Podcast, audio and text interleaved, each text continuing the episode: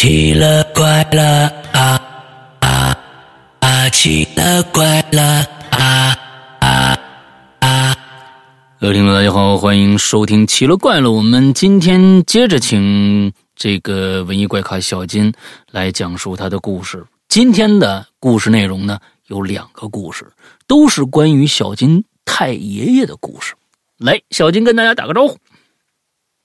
Hello，大家好，我是文艺怪咖小金。嗯，上个星期讲了四个故事啊，完了之后呢，其中三个故事是你那朋友的。哎，不过呢，我觉得以后啊，哎，可以，他他那边有什么能讲的故事，也可以经常来给我们分享一下。其实我是觉得，嗯，我一直对，呃，宗教，呃，各种各样的东西，我我。我保持着一个非常非常谨慎的一个态度，这个是我要必须说明的。就是说，其实呃，我并不是不信，我也不是说，因为他跟我离的，比如说道教也好，佛教也好，我觉得我更愿意相信宗教可能是一个劝人向善的这样的一个，呃，怎么说呢？嗯，让人怀揣着美好人与人之间的一个美好，呃。关系协调大家之间关系的这样的一个社会组织，有的时候我会这么想，嗯，那但是呢，确实宗教里面有各种各样的方式方法对抗，呃，宗教里面说的那些黑暗的东西。那我其实第一个，我说实在，我没有没有碰到过。那么，呃，我并不是不信，因为我必须，如果让我相信的话，可能可能是需要一个一个能够让我感知到的一个事例。能让我让我才能我我才能真正的相信他，但是我认为宗教所有的宗教都是与人向善的，这是肯定的。所以有一些歪门邪道太多了，就让很多的宗教其实背就是毫无怎么说呢，就背锅了。其实是这样啊，他们宗教其实被被一些假大仙儿什么这些人呢，替他们背了很多很多的锅，就让呃中国的中国的宗教有道教也好，佛教也好，嗯，都感觉是嗯神神叨叨的，就就其实就是被一些各种各样的烂事儿弄的呀，真的是就有神神叨叨的。所以有的时候，其实我觉得，嗯，比如说你的朋友那边是一个呃，就是道家的。一个人，其实我是觉得，有的时候能不能讲一讲关于道家的，不一定讲这些神神怪怪的事儿，讲一些理念，可能会更让大家能够接受一些，也能够让大家，其实这也是咱们的传统文化嘛。咱们其实佛教都是外来的，只有道教是咱们中国自己的。嗯，能够讲一讲这关于这些文化上的事儿，我觉得也是好的，好吧？这我我我可以，哎，啊。行，可以，我我回来跟他说一下，然后让他给您录个小样您先听听他讲的怎么样？行，没问题，没问题啊。完之后，这个我也觉得跟咱们全部的咱们这些鬼友都说一下，嗯，如果能够讲一些文化性的一些东西的话，我就我很欢迎。啊，我很欢迎，不一定就是说，哎呦，我是什么师傅怎么着跟鬼打起来了啊，什么这个那个的，那个他不会做广告的，他他他不会做，他只是会讲一些大啊他的一些经历。嗯嗯，他说其实其实就对于他来说，现在对于他来说。对于他最，他说他看这些东西，其实突然间出现还好，就是反正就会给人给人一种压迫感。嗯，除此之外呢，就是对他最大的困扰，其实就是他比如说他上班、下班或者办什么事儿，开车的时候，尤其是走那个高速公路啊，走那大马路的时候，他说他有的时候经常能看见他们，但是他又分不太清楚，因为就是很车速很快嘛，有时候他又分不清楚是人还是。他说他他就有一次嘛。啊，一一几年，一八年的时候，然后他跟他师傅还有师公，然后他们去道教啊道教协会开会去，然后这个他开车开车带着他们就走那高架桥，他说这人好，然后他说开着开着开着开着，他看一个女的站在这个正正中心的这个位置，他说好奇怪，这人怎么呃冬天，他说怎么穿成就是穿那么单薄，然后还站啊对夏天就穿穿了一身这个连衣裙嗯。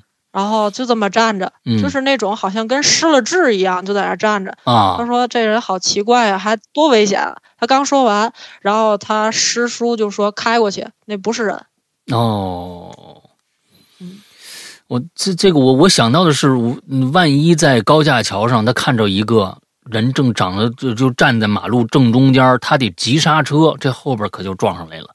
这这个真的挺危险的。他关键是就是在他的眼睛里边看到的另外一个一个能量体是跟真实的人类是一模一样的，他有时候分不清楚这两个人的真伪，是吧？对，反正就是据他的描述，呃，我也问过他，就是说，我说我有时看见的不是实体，我看见的他就是一团气体。他说，对，每个人的这种呈现不一样。他说，像他的师，呃，就是有的是他师兄，嗯，他说。他们其实是看不见，有的时候是能听到，就是耳鸣嗡，就是那种那种感觉，就知道啊，嗯或者是浑身发冷，嗯，就是这种状态。他说，就是看到实体的人也有，就是少数，反正在他的这个，就是他所看到的这个这个成像上，全就是全部都是实体。有的时候他分不太清楚，除非他做了特别怪异的那种举动。OK，OK，有的对。好吧，哎，挺挺挺，这个我觉得就对于他来说，真的是一件非常苦恼的一件事儿啊。嗯嗯，好吧。对，有时候开着车就急刹车，他也不知道是不是人。是 是是，就就这个东西分不清楚啊，你也不能不刹车呀，这这万一真的这怎么办呢？是不是？哎呀，那假的就坐进来了，哎，就就你就直接就进车里了啊！你这好家伙，啊，那不会哈。师傅，他师傅好像是在他的车上设了个结界。哦，哎，结界，咱们的故事有结界啊！啊，哎，以后也聊聊这个结界到底是怎么回事。而而且他们家现在应该也，他说他挺安全的，反正去他们家挺安全，因为他们家也设结界了，反正是进不来。嗯，好吧，那么咱们这个星期讲讲小金太爷爷的故事，那真的是以前听的时候，我觉得这真的是一个传奇人物。哎呦！太有故事了，那要其实就有时候就想呢，每个人都在想，哎呀，我这过这一辈子呀，过得真的好平淡呢。你看看人家怎么着，你看人家那一辈子多丰富多彩。其实千万别别别羡慕这个，因为什么呢？你不一定吃得了那个苦。啊，你要是遇到这个事儿呢，你这说不定你就撑不过来。有些人呢就是这样，天赋异禀，每个人该干什么干什么。眼下的日子过好是最重要的，那别羡慕别人。呃，我是觉得他太爷爷，那小金太爷爷，那真是奇人一位。来，咱们今天听听这两个故事都是什么样的。好啊，嗯，接下来呢，我讲述的这件事情呢，是和上一期我说呃。上一期就是关于我太爷爷这个认识的那个老道士，嗯，送给他医书的那个老道士有关系，嗯，然后这个老道士在走之前还发生了一件就是比较离奇的事情，嗯，然后就是当时这个事情，反正我听完之后，我觉得，反正真的是太离奇了，就是特别像是，特反正我当时听完之后，我觉得特别像是《聊斋》啊。啊啊！但但但是我真的我我没有编啊，嗯嗯，这个这个事情就是这个它怎么发生的，我就在给大家怎么讲述，嗯。啊，然后那个就是在我叙述的这个事这个这个事情当中呢，也没有对与错啊，也没有对与错之分，嗯，就希望大家不要评论，因为家家都都如此，嗯，就是你在你要是处在这个当时的那个大环境下呢，你很难去评判对与错，嗯。就言归正传，言归正传啊。嗯。呃，对了，石阳哥，就是您上次问我这个，呃，我太爷爷就是这么长时间，就是为什么没有回过家嘛？嗯。就是您还记得这事吗？对对对对对。跟您说一下，对，就是当时那个老道士不是那个把他的母亲给，嗯，就是啊，给给给那个魂魄给拘过来了嘛？啊啊！没听过的可以听一听上一期的节目啊。嗯。然后啊，就是这我就不不多做叙述了。就是其实呢，他没回家是因为有原因的，两个原因。第一个原因呢，是因为在一九二零年以前呢，嗯，他回过几次家，嗯，回家的次数呢很少，嗯，每一次回家呢，他都感觉特别的寒心啊。回家之后呢，就是到了家乡，然后和就家里的这个就是家乡的这些，就和他当年一块儿闯关东的这些同伴的家属呢，嗯。就只有很少的几个几个家属去问我太爷爷他们家里人的这个下落。首先呢，他就是无法面对这些死者的这个家属，因为就是你你也不能说啊，就是都因为那个大烟炮嗯嗯嗯，都没了，嗯。也不能这么说，嗯。就只能说他们到了海参崴之后呢，就都各自分开了。都嗯分散了，下落呢也不是很清楚，然后就安慰这些家属嘛，就说应该他们混的都还不错吧，就是到到到了那个地方之后，也就都失去联系了。嗯嗯嗯，但是呢，就只有很少的几个人去问他，然后另一方面呢，绝大多数的这个家属呢，没有人问他们自家人的这个下落，哦，好像就是这些人呢，就在他们这生命当中就没出现过，也没存在过。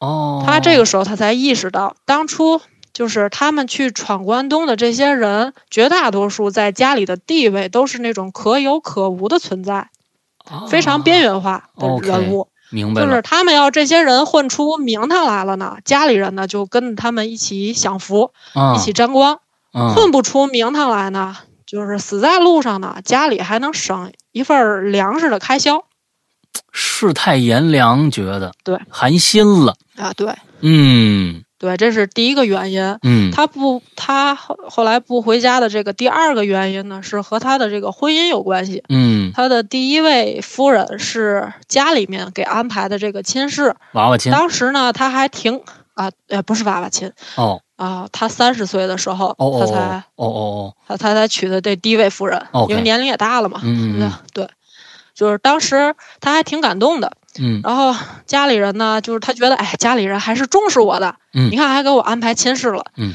后来呢，他才知道家里人给他安排这个亲事是为了更好的控制他的资产。啊，就是第一位夫人娶进家门的时候呢，当时这个夫人只有十七岁，哦，生完我大爷爷去世的那年才十九岁。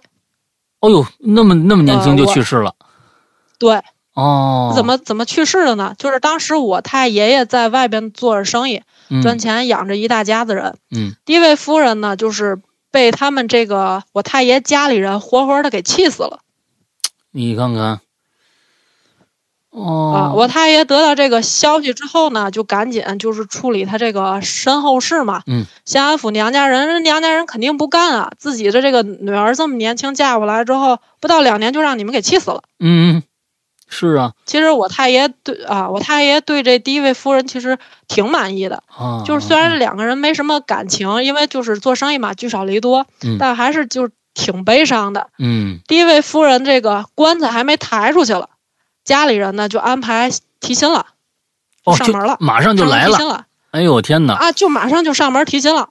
然后我太爷的大哥就说，像咱们这样的家庭，提着亲都都得排着队。我太爷当时当就是真的，我太爷当时就是让他们照顾这，因为还有我大爷爷嘛，我大爷当时才嗯一、一岁嘛，嗯一岁多的孩子让他们就是在这个乡下照顾的，都皮包骨了，嗯，站都站不起来，就只能躺着。嗯啊，我太爷的这个就是大嫂还跟我太爷说，你们家这个孩子啊，就我大爷爷，嗯，一直是吃着我的奶长大。我们家孩子饿着，我都没让你们家孩子少吃那个少吃一口奶。啊，当时就气得我太爷，当时就想过去打他了。啊正眼说说瞎话嘛，他们家最小的孩子都已经六七岁了，啊他哪有奶喂喂我喂我们家自己孩子呀？嗯就是当时就是就反正特别生气。嗯然后我太爷的大哥这个时候就俩人就矫情起来了。嗯然后我太爷这个大哥就说：“你不要认为你有多了不起，嗯，为这个家做了多大的贡献，嗯我们没花你一分钱。嗯你不在家的这些日子，一直是我们照顾着照顾着娘，嗯，我们没花你一分钱，我们花的是娘的钱。啊这是你出去了，要换成我们出去也一样。啊，这时候就我太爷才意识到，家里人为什么就是极力的给他安排亲事。嗯要是在老家再促成这个亲事的话呢，我太爷挣的每一分钱都要上交给自己的母亲，嗯，钱不是交给自己的儿媳妇来管着，嗯嗯，嗯也不可能是让她当家做主，因为还有大儿媳妇嘛。是是，我太爷要是在当时在东北那边呢，如果要是成家了，钱肯定是要交给自己的媳妇管嘛。嗯嗯嗯最后呢，只能寄出，呃，当然也会给家里人寄钱，但是也只能是寄寄给老家一部分。嗯这样的话呢，老家说成了这个亲事之后呢，不就能更好的控制他所有的财富吗？是是，然后我太爷就想到，我太爷当时就想到，因为打起来了嘛，就当时就想到自己是怎么从家里出来的。嗯就是他他妈妈当时拿着那个笤帚疙瘩，他大哥拿着锄头，嗯然后就硬生生的把他赶出，就赶出来了。嗯当时就是他就就感慨，就是当时你不受待见，嗯就是是那个你现在也不会受待见的。嗯嗯你当时在家里什么什么地位，你现在还是什么地位是。于是我太爷就是一气之下就抱就裹，嗯，用皮袄裹着我大爷爷，一裹抱起来之后就回延吉了。哦出村儿的时候呢，当时是村长和几个邻居就送行，嗯家里人呢没有一个人来送他。嘿走的时候邻走的时候邻居还说：“哎，这孩子就是我大我大爷爷，嗯说到东北能活吗？”然后我太爷就说：“活得了，活不了，我们都得走。嗯在老家肯定是活不了，嗯到东北最起码还能有一线生机。”就这样回到了延吉。嗯我太爷爷呢，这个时候就一边做着生意，一边就是，呃，带着我大爷爷，就是无论什么时候都背着他，嗯谈生意的时候也背着他，进货的时候也背着他，请客吃饭还背着他，嗯。让伙让当时是让伙计看，伙计不给看，伙计说这单子责任太大了，啊。这要是给看死了怎么办啊？嗯。请个请个给看看孩子的保姆吧，保姆一看孩子这样了，太然后瘦了就嗯。就说我们我们不给看，这孩子肯定活不了啊。嗯嗯嗯，然后这个时候呢，商会的这个会长就挺欣赏我太爷爷的，嗯。呃，也会做生意，情商呢也很高，然后八面玲珑，人长得呢也还不错，人品也还行。嗯然后会长呢就就有意啊，就想把自己的这个二女人二女儿许配给我太爷爷嗯嗯嗯啊、但是呢又不能自己去提亲，嗯就跟同仁们就说呀，有合适的给他张罗张罗。嗯自己一个人啊，就是你看带着孩子谈生意也不是回事儿啊。嗯同仁们一听就明白了，就是会长有意是想把自己的这个二女儿啊，就是说给我太爷爷。嗯当时会长的这个二女儿呢，十七岁，哟，那个时候那女孩结婚都早。是这个时候呢，我太爷呢就是已经三十出头了。嗯嗯，有个同仁呢就跟我太爷就说，就提这事儿，你该成了家了，就是自己一个人带着这个孩子呢，也不是回事儿。你看会长的这个二女儿行吗？要是行呢，我就给你提这个亲。嗯然后我太爷说，我还没见过这个会长的这二女儿了。嗯同仁们就就同仁就说呀、就说我见过会长的二女儿，嗯就识文断字，还能帮那个会长呢料理一些生意上的账目。啊我我太爷说那就提提吧，要不还也不知道人家愿不愿意。啊然后同仁就跟这会长说了，会长呢虽然就是心里很高兴，但是呢嘴上还不能说出来，说啊回家问问吧。嗯家里人呢还不知道同不同意呢。嗯回到家之后呢，他就把这事儿跟家里人就是商量了，人家里人提了一个条件，就说啊这后妈不好当，孩子还这样，嗯成了亲之后呢，孩子要是死了，这个好听呃好说不好听，嗯知道事情原委的呢会说哎是这孩子啊命苦。这个来的时候就啊营养不良，嗯。谁都不给看。哎。不知道呢，会说这个，你看后后后妈妈给害死了。孩子给虐待死、嗯嗯啊，给虐待死了。嗯。然后提出来这个条件就是说啊，我先照顾这孩子一冬，就是东北那个时候呢，就是冬天很长，嗯然后到了五月份左右吧，这地儿这个地才开花嗯啊。那个时候东北特别那是那个一冬过的时间特别长，是是是然后呢，孩子呢就孩子也就壮实了。啊等孩子壮实之后呢，咱们再成亲。嗯嗯嗯要是孩子要是死了呢，这门亲事啊就当没提过。哦然后说行不行？然后太爷说行，就就同意了。于是呢，就会长的这个二女儿呢，就和家里人呢就精心照顾。嗯然后我太爷爷的这个身，我我大爷爷的这个身体呢，就很快的就恢复了啊，嗯啊就就就能走路了。嗯就到了春暖花开的时候，这我太爷就跟这会长的这个二女儿就成婚了。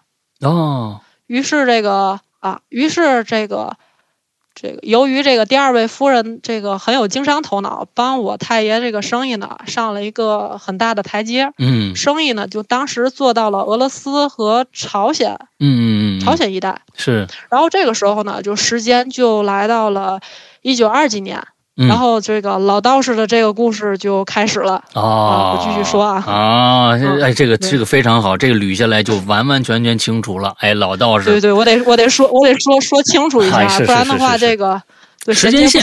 哎，对对对对对对，啊挺好对。挺好挺好。来，不要不要嫌我废话太多啊。完了，我一点儿不好，呃，一点儿都不多啊，这这个这个 这特别好啊，嗯。啊！来，就是上回呢，就是我讲到这个老道士呢，把这个我太爷爷母亲这个魂魄嘛，不给请过来了嘛。嗯嗯嗯，为了，然后我太爷为了感谢这个老道长，就是临行前呢，就请这个老道长吃了个饭。嗯。席间的时候呢，我太爷就跟这个老道长说，说啊，道长有一个不情之请，嗯。因为我太爷知道啊，就是一般这个道士啊都是十到九医嗯啊，十个里面应该是有九个懂医术的嗯啊，对。然后呢，就说就说啊，这我岳母啊，也就是说他这第二位夫人的母亲嗯得了一种怪病，脖子后面呢长了一个砍头疮。哦，嗯啊，大家知道哈，就这砍头疮，砍头疮多大个呢？就跟吃饭的碗这么大，呵，嗯啊碗这么大。当时就请了很多有名的大夫，都看不好，也请了这个白俄的大夫。嗯然后大夫呢，就是呃不敢动，不敢给动刀，因为啊，就是离那个中枢神经线儿嗯嗯，太近了，太近了，因为很，因为他他对他脖子那位置有很多神经线儿嘛。嗯做手术呢，话就怕上了手术台你就下不来了。嗯嗯嗯然后这个老道士就说，然后老道士就说：“哦，怪不得就是您家里啊，这这么清静这几天，嗯原来这您那个夫人啊和孩子都去照顾您岳母了。嗯啊、要是这样的话，啊、一会儿这样吧，一会儿吃完饭之后呢，我跟您一块儿去看看，啊、行吗？”嗯然后我太爷说：“行。”然后这个时候呢，吃完饭之后呢，呃，我太爷爷呢就跟这老道士一块儿去了这个他岳母家。嗯然后两家呢离着呢也不是太远，呃，到了我太爷这个岳母家之后呢，寒暄了几句，道长就说啊，先看看病人吧。然后这时候那个就把这个道长请到了嗯、这个岳母的这个房间里，嗯一开门呢，房间里呢就有一股很难闻的这种腐肉的味道，嗯，特别难闻那个味道。嗯，当时他的他岳母什么状态呢？趴在了那个炕上。嗯。因为那个砍头疮长在那个脖子的后边嘛，然后就躺不下嘛，你只能趴着。啊，是是是，啊只能趴。因为当时他岳母，他当时他岳母的那个精神状态呢，时好时坏，嗯。还发着高烧，嗯。一会儿清醒，一会儿糊涂。然后道长呢就走到跟前儿，就看了看这个砍头疮，砍头疮上呢就已经已经破了，呃，在上面呢已经破了个洞，哦，挺大的一个洞。这个洞里呢，时不时还流着那个黑色的这个脓血。咦，从这个，嗯，从洞里呢就散发出这臭味儿，特别特别强烈的这种腐臭味儿。嗯这个时候道长看了看，然后道长就跟就和我太爷说，砍头霜我见过，但是这么大的砍头霜我第一次见，我先给他号号脉吧。嗯一搭脉，然后道长就眉头紧锁。过了一会儿，号完脉之后呢，就和我太爷爷从这个房间里出来了。嗯出来之后呢，跟我太爷爷呢就到了客厅，嗯道长呢就把所有人都支出去了，单独和我太爷讲，你岳母没病，没有病，嗯脉象正常，嗯，跟真正砍头疮的脉象不一样，哦，真正砍头疮是真正的砍头疮，砍头疮是瘀症。嗯。从中医里面指，就是说是指这瘀瘀症是那个淤积下来的毒。嗯嗯。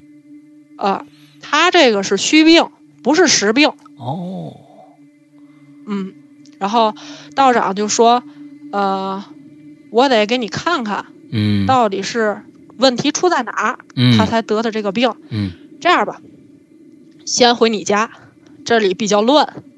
到你家之后呢，就是比较清静。嗯然后他们俩就回家了。嗯道长到了我太爷家之后呢，这个让我太爷给他找了一个比较安静的这个房间，嗯，然后道长就跟我太爷说：“呃，我睡会儿觉，你不要打扰我。嗯有什么事儿呢？我睡醒之后以后再说。我不嗯喊你，我我不醒，我不醒，不要喊我，啊？你也别喊我哎，啊。对，这道长摇人去了啊你 不是你往后听啊。啊醒了之后呢，啊，醒了之后我自然会找你的。啊！到那个那个掌柜的，你就忙你的去吧。嗯嗯然后，然后我太爷说行，那那您休息吧。嗯。然后这个时候，这道长就睡下了，呃，从下午两两三点吧，就一直睡到了转天上午的九十点钟才起来。啊然后当时我太爷爷就是也也也没心情办这个，就是做生意啊，就在那个客厅里坐着，就嗯等着，就说，哎，怎么睡这么长时间还不那个还不醒？是啊，但又不敢叫人家、嗯嗯嗯啊，然后就在那儿坐着，挺着急的。嗯然后这个时候呢，这个老这个老道长就进进这客厅，嗯就找我太爷，嗯就跟我太爷说，这个事情原因啊，我查出来了，是怎么回事呢？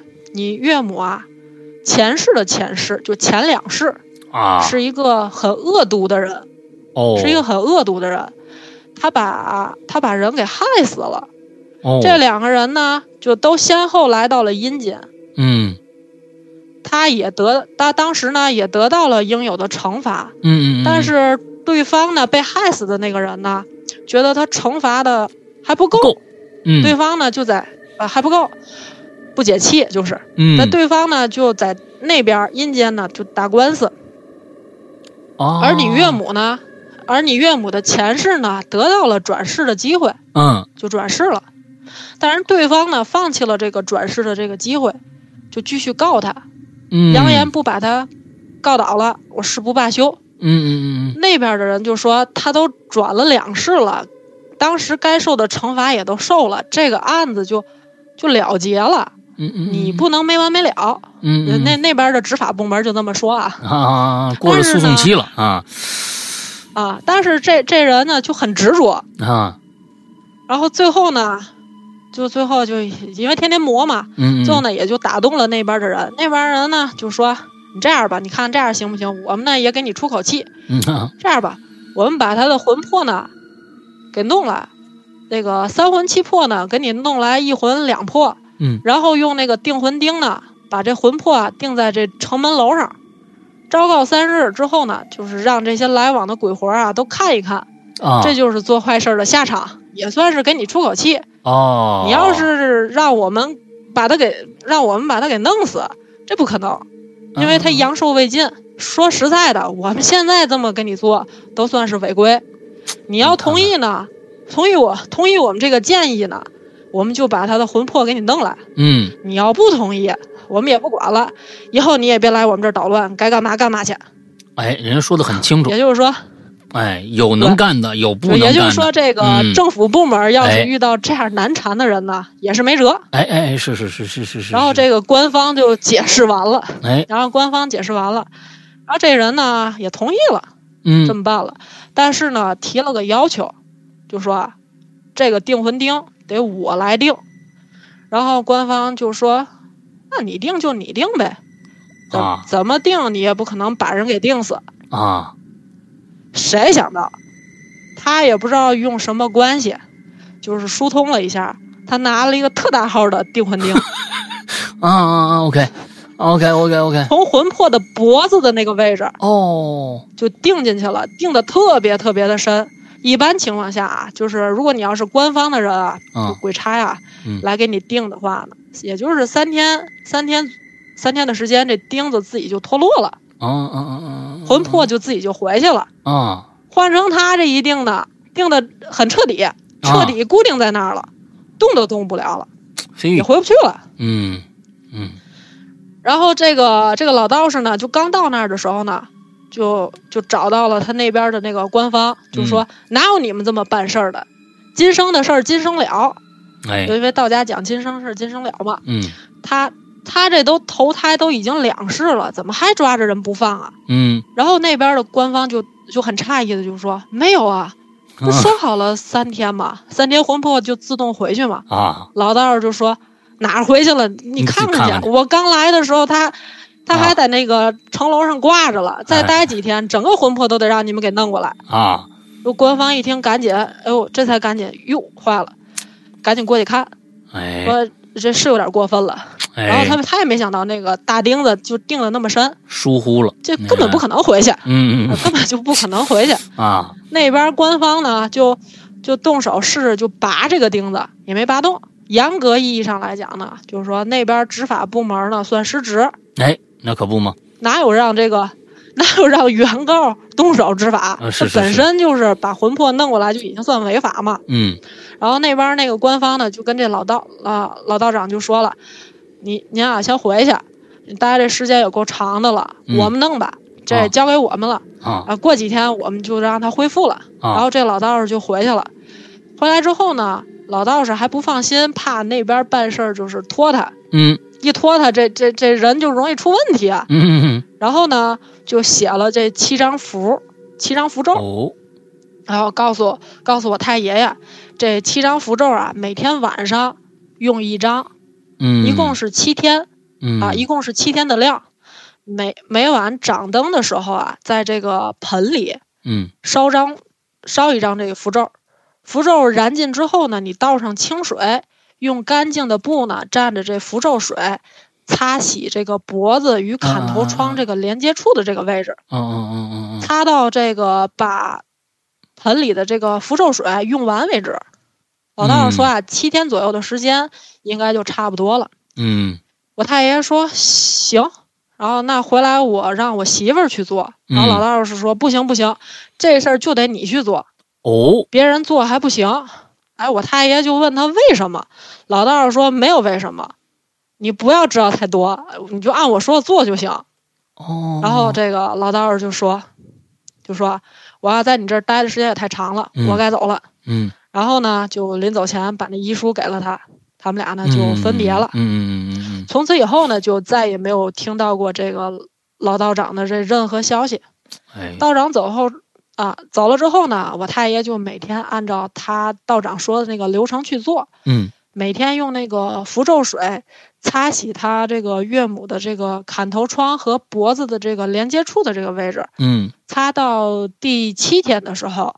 擦着擦着，那个砍头疮就没有任何征，没有任何征兆，啪嗒一声，砍头疮就掉到了那个地上那个盆里。嗯，再看脖子的那个疮疮面啊，就是有拳头这么大的。就是等伤口恢复之后呢，然后最后的那个伤疤就留下来，像一个钉子眼儿大小的这么一个伤疤。哦。哎呦我天哪！就吊着一下，我够就就我我哆嗦了一下啊，挺挺挺膈应啊！哎，你看这故事讲的多有意思呀！就是说，它确实有点像《聊斋志异》啊。那这个咱们这边和阴间那边，其实啊差不离。哎，都有一个政府管着，啊都有爱恨情仇，也都有这个执法不明的现象，是不是？哎，我这这个这个有意思啊！我咱们反正是不是很像《聊斋》？很是很像《聊斋》啊，是很像《聊斋》。但是我是觉得，这这是真事儿的话，那我觉得是有道理的啊，这真的是有道理的。嗯，有意思，有意思。来，咱们接着，还有一个故事，确实是真事儿，反正就是真事儿啊，因为这。对，对啊，确实是真事儿。对，我觉得这这这一一代代传下来，就是这这些事儿，真的，你别说你漫画了，我觉得你就是真把这些故事记住下来，你写一小说，都比比那个现在的那个什么的那好看太多了，因为它是这真实事件改编的。真的，这要是写小，这要是写小说的话，基本上不用怎么改。哎，没错。他这本来他这些事儿就很像是小说。嗯嗯，我我我我我是真觉得。给你提个建议，哎，你看看，嗯，谁你爸那边啊，哎，可可能是不是知道的更全面？哎，咱真的把这事儿啊给他记录下来，这弄成一个文本。山哥是是是这个情况啊，嗯，就是因为当时我爷爷，因为以前小的时候，他也给我讲过一些事情，讲过一些事情，但没讲那么全，嗯。然后这个我太爷呃不是我爷爷，去年十月份的时候嘛，就是十一的时候，身体也不好了那阵儿，就把这些事情原原本本的都告诉过，告诉我了。哦。然后就是他就是希望就是说那个家里，因为就是说像他这个老一辈的人，就基本上已经都不在了，或者有的已经不记得这些事情了。因为子女们更有就每天都有自己的事情忙，更不可能记得这些事情。嗯，他就希望就是说有个人就能记录一下，不管你是写写小说啊，还是画漫画，就希望能够能够记记录一下这些事情。嗯嗯嗯嗯嗯嗯嗯嗯。那那就是说，现在你的肚子里边装满了这些故事，嗯，就想，呃，看看用一个什么样的形式。所以你选择了第一个跟我们节目做一个合作，另外还有一个就是把它画成漫画，是吗？是，嗯，因为就是呃，我我我爷爷是在今年二月份，就前前段时间，嗯，去世了。哦，就是他呃临走前的这个心愿也是，就是希望就是说。啊，有个人能把这事情原原本本的记录下来。OK，OK，传下去，把起码把这件事传下去。对，因为就是呃，我的写作能力一般，嗯，然后表达呃口述能力也一般，就是也就就说我的画面感还算比较强，所以就只能是画画漫画吧。嗯嗯嗯嗯，OK，明白了，行吧。不管怎么着，咱这个接着，咱们讲下面的故事啊。总之，把这些故事传下去，让更多人知道，这是爷爷的一个心愿，对吧？嗯，别让他就就以后就黑不提白不提了，对吧？来吧，来吧，下一个字儿，呃，不是下一个字儿去了，下一个故事。啊，嗯，然后这个第六件事儿，第六件事儿呢，就是时间呢就到这个事这个事情呢发生在天津，嗯，事件发生的时间是在一九四八年的一个秋天，嗯，然后这是发生在这个我太爷的这个同义德化工厂，嗯，围墙外的一个居民家里的一起凶杀案，当时这起凶杀案还经就是当时还登过报啊，嗯。就是对天津那个历史感兴趣的，可以去查一查，就是去档案局可以看一看啊，因为这个这是记录在案的这件事情。这个杀这个这个犯罪现场呢，就死者当时的这个惨状，嗯，其实挺吓人的。就好多看热闹的这个人呢，看了一眼，就当时就吓得撒腿就跑了，因为警察看了之后也吓了一跳。嗯，就是说，据这个目击者描述啊，这个死者的这个。脑袋呢有多大呢？嗯，像洗脸盆这么大。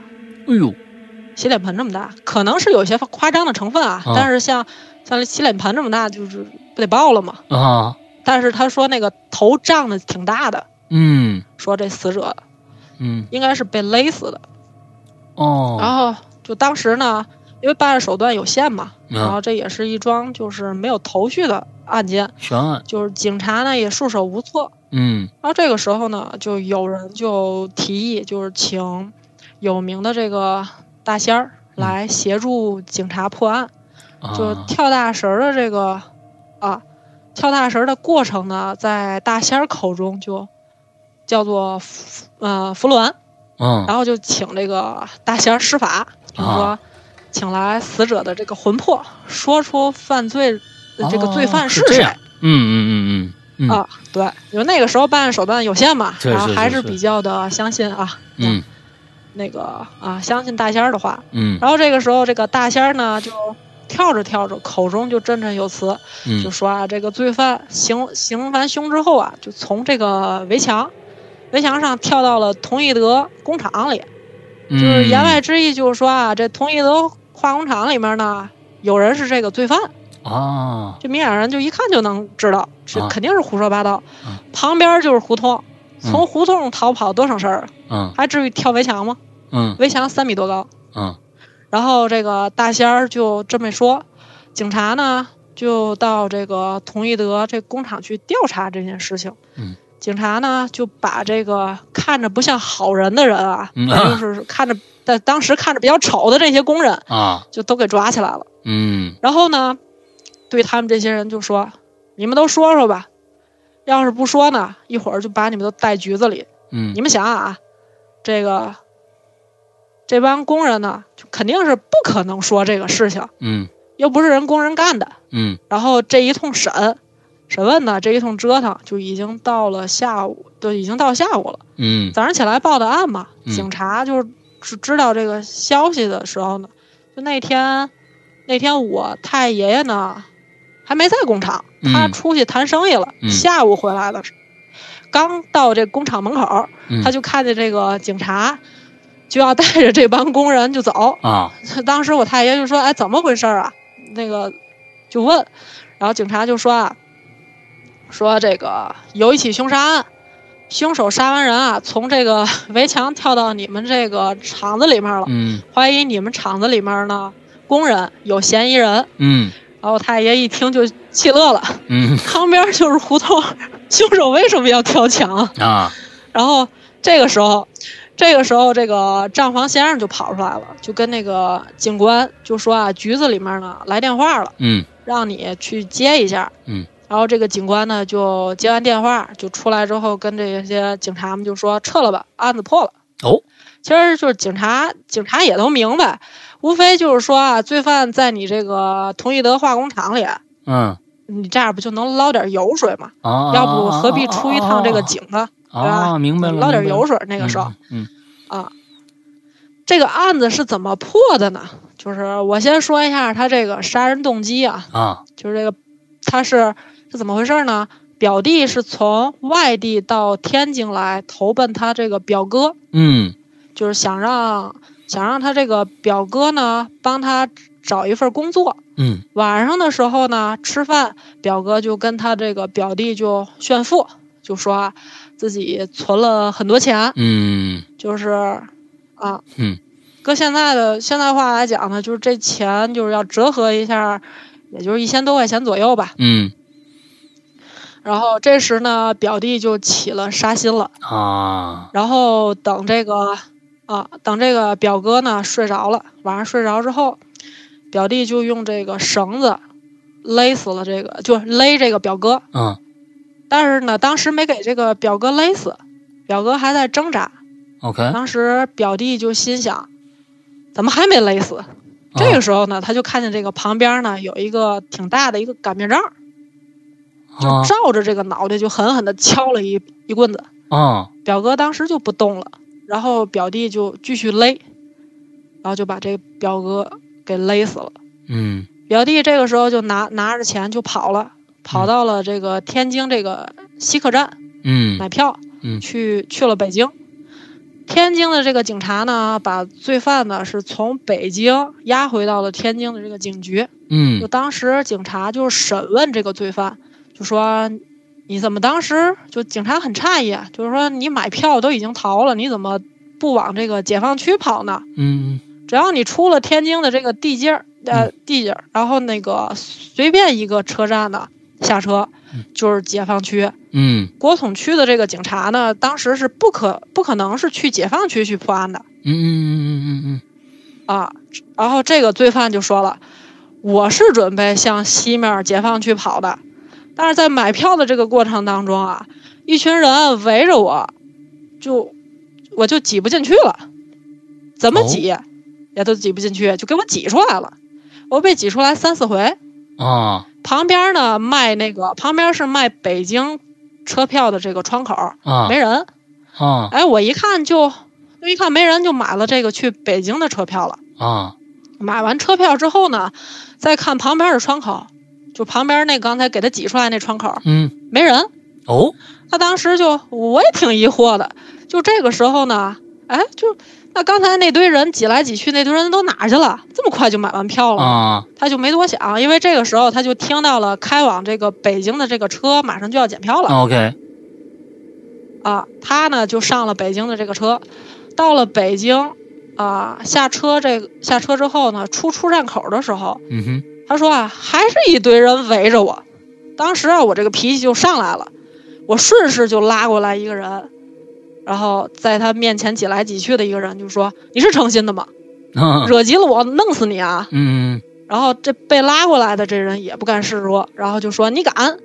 这个时候，这个罪犯就说了：“我刚在天津弄死完一个人。”然后这时候他刚说完这句话，还没等他说第二句了，但那北京那阵儿便衣警察也多，嗯，然后就当时就把这人给摁地上了，哦，就因为听到他说这句话就给摁地上了。啊，他这个时候他因为他摁地上嘛，他这个时候他在抬头看刚才围他围在他这个周围的那群人和刚才被他拉过来的那个人就不见了，就莫名其妙的不见了。哎，嗯警察呢就把他就是带回到了警局一审这个事情，然后他就交代了，他还真是在天津杀了个人。嗯，然后北京这面的警局呢就给天津这边的警局打电话，嗯。天津这边的警局呢，然后就说，是呃是有这么个案子，嗯。但是呢还没破呢，正在这审理当中啊。嗯。北京这边这个警局就说，你别审了，罪犯呢在我们这儿呢，嗯，派人把这个罪犯押回去吧。啊，然后这案子就告破了。哎。后来呢，人们就就是后来他这事儿不就登报了吗？嗯后来好多人就是说评论这事儿，就说啊，当时在这个西客站买票的时候，和这个北京出出站口遇到的那群围着他那群人，其实都是他哥哥的冤魂哦，OK，啊。为什么围着他？是是是为什么后来又突然间不见了？是是是，那这里边有一个问题没有解决，就是嗯，他哥哥这头是怎么回事？是怎么回事呢？他不是勒着他吗？嗯他拉勒他，但是他哥哥还在挣扎的过程当中，他一棍子，他一棍子不敲敲下去，可能是淤血呀，或者是怎么着，哦然后就因为又勒着出来了其实是肿了，没肿的像洗脸盆那么大，但是肿的挺大的。，OK，明白了，明白了。大家也反正没见过啥，没吃过啥，反正看着这么一个，挺害挺害怕，出来就以讹传讹当。时的老百当当时的老百姓，你想这个看闲事儿的人也多，嗯嗯嗯然后这一传一啊一传十十传百的，越传越邪乎，越传越邪乎。其实有可能就是勒的肿了一些嗯嗯嗯，对对对对对。啊。哎，你看，还别说，这是跟其实跟你这个太爷爷没有太大的关系，是一个相当于一个支线任务，你知道吧？相当于一个支线任务啊，那不是一主线任务。